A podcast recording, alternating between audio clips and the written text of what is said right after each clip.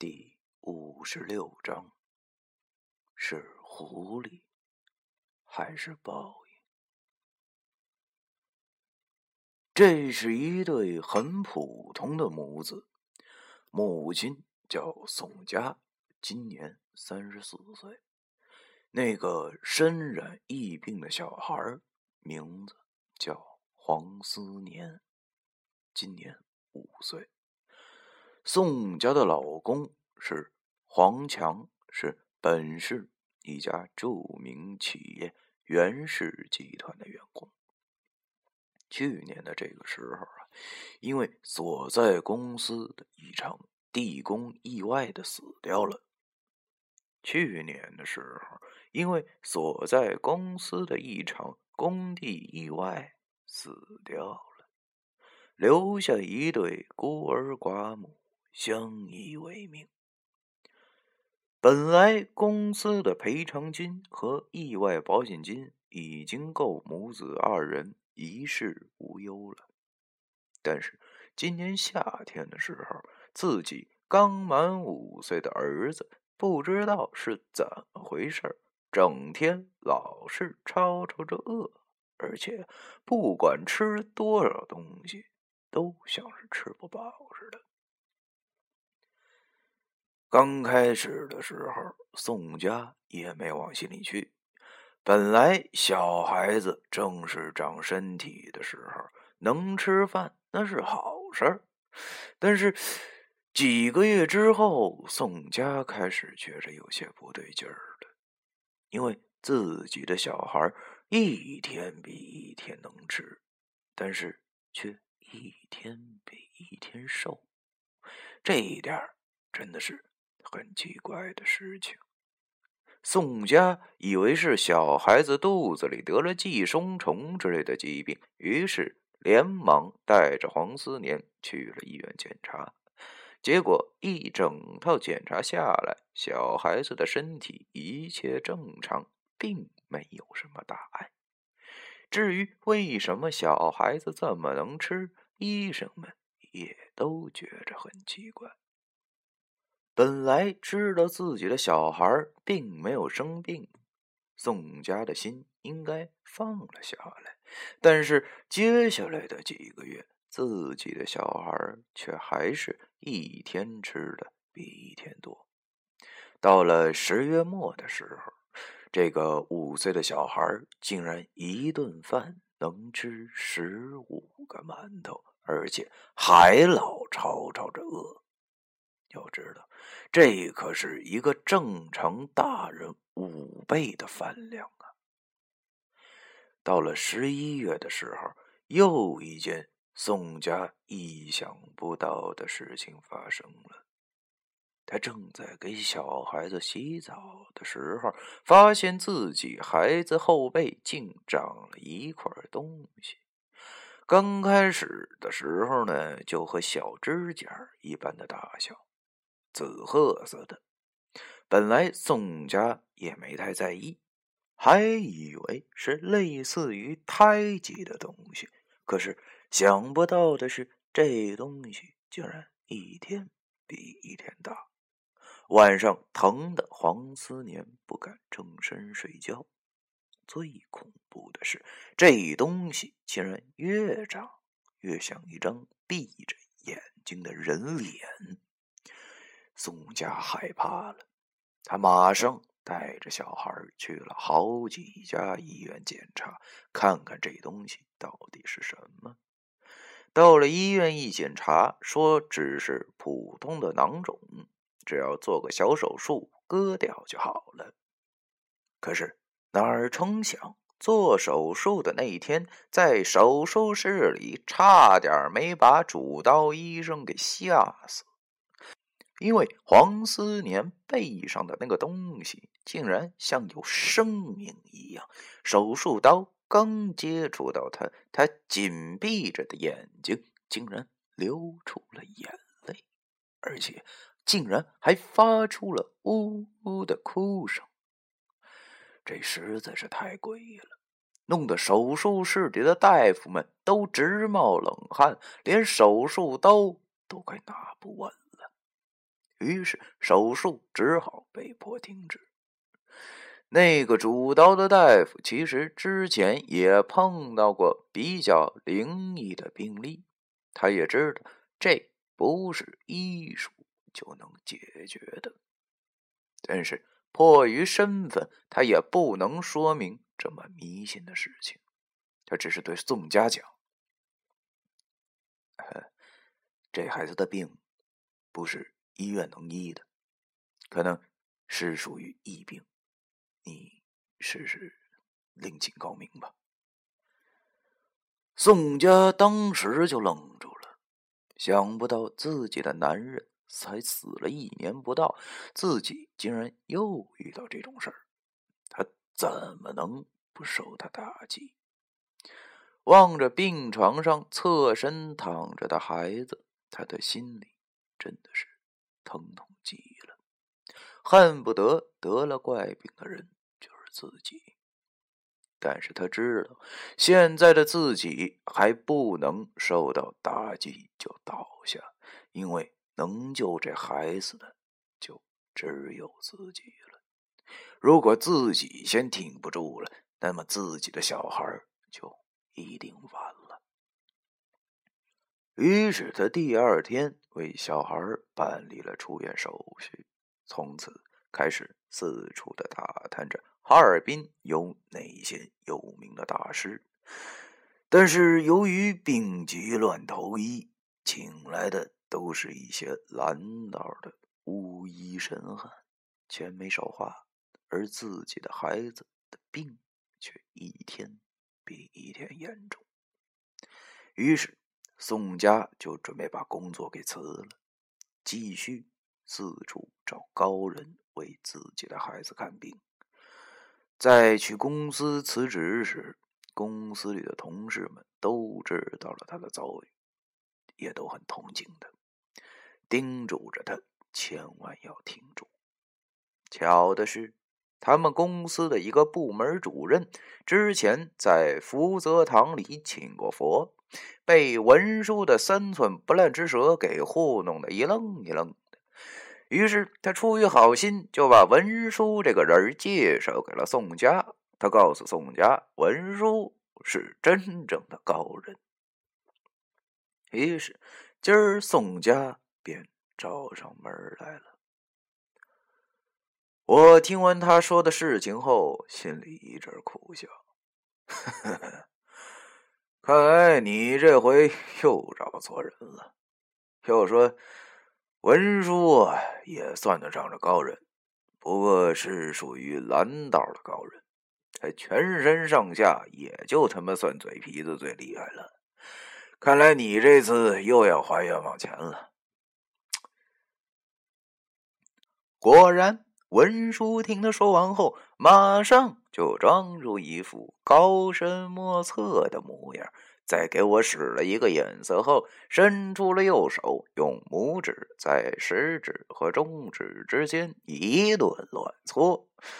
我见他提醒我，我也不好和我老板过意不去，只好配合着他对宋江说：“嘘，不要出声。文师傅现在正在卜算你儿子的病因。”见我这么说。宋家见文书这架势，确实充满了神秘的气场，和之前那些看一眼就胡说的大仙们完全不一样。此时他果然眼中充满了期待。可是此情此景却看得我哭笑不得。其实文书这招我见过，那还是高中时流落阴时之事。九叔就曾用这一招算出了我为何落水的原因。可是要知道，他这个乱搓和九叔那个乱搓，那他简直就是一个天上一个地下，好吗？后来我了解到，九叔的那手可是正宗的命理掐算，掐手指头的动作是一种计算。天干地支的方法，十天干与十二地支之间的相互配合，一般需要纸笔。但古人在推算命理时，不大有机会利用笔纸，因此将手指分为三节，刚好固定十二天干。与地支相配时，就需要按指节念地支，这样就可以较为迅速的计算出该年年份、月份的天干地支，掐指一算，由此而来。而文书此时的乱搓，也真的只能算是乱搓而已。毫无用处。这里说到了算命，我还是和大家来解释一下吧。因为在离那件事两年之后的今天，我有一位好朋友，他的算命之术十分的娴熟，而我通过他也接触到了一些简单的理论。那。现在的算命之术一般可以分为三种：一是正统学理、五络合行来算命；二是以江湖术法、察言观色来算命；三是以鬼道邪术、杨柳木儿来算命。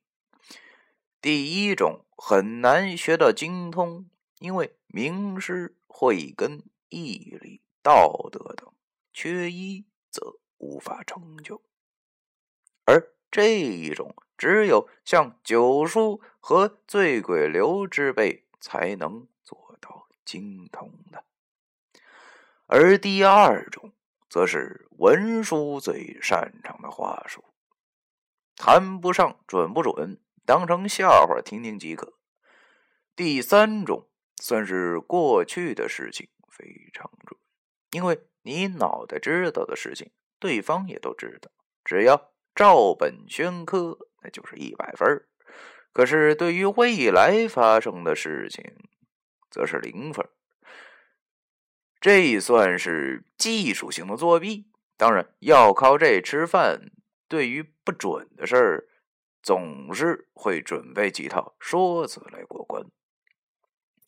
只见不多时，文叔便长叹了一口气，而我在心中也长叹了一口气。看来文叔要开始他那套忽悠神功了。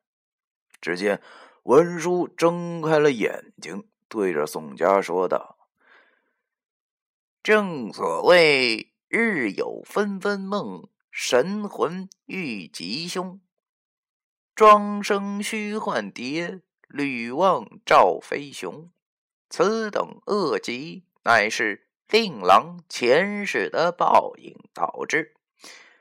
名曰潜蛇入梦。令郎前世乃是一名农夫，只因下地干活时误杀了一条即将得到了的黑蛇。此蛇死后，由于怨念不散，所以游过。若水回到人间找令郎报仇，你儿子背后的人面便是这黑蛇的化身。宋家听完文书的胡扯后，还真被他这一套套的说辞给忽悠住了。他忙问道：“先文文先生，不不知道有没有办法破解啊？”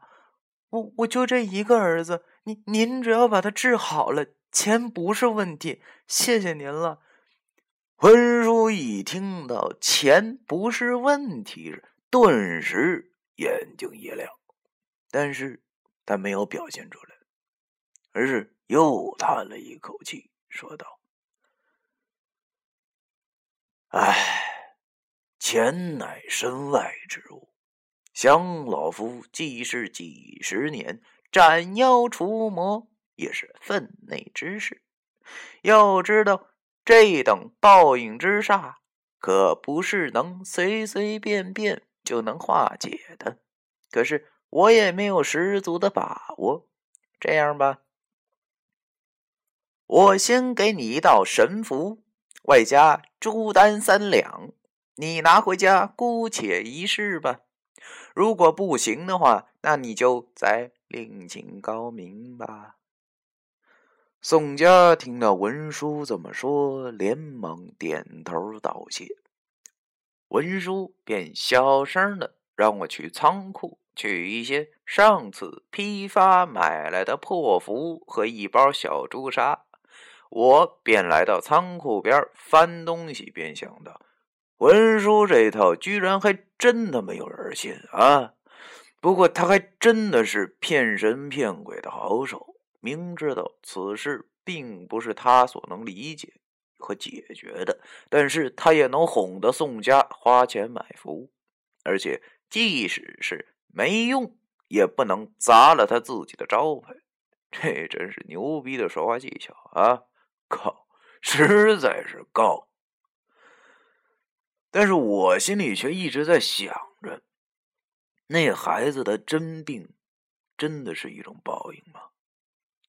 好像不见得吧，因为我记得这几年和九叔聊天的时候，他老人家给我讲的故事中，好像有类似的事情啊。讲的是这世上有一种名为夜狐的妖物，他们祸害人的方法，就是在人的身上产下妖卵。而这种妖卵会吸收人的精华，而慢慢长大，慢慢的会形成人脸的形状，而到最后，等宿主油尽灯枯之时，夜狐便离开宿主的身体，而回归群体。九叔对我说。他小的时候和师傅景仙道人曾经帮人除掉过几只夜狐。这种妖物是择群而居，一到繁殖的时候便会接近人类寻找宿主。虽然这件事儿有点不可思议，但是真的和那胖小子的症状太像了。可我不禁感叹道：“嘿，咱们现在都是什么年代了？”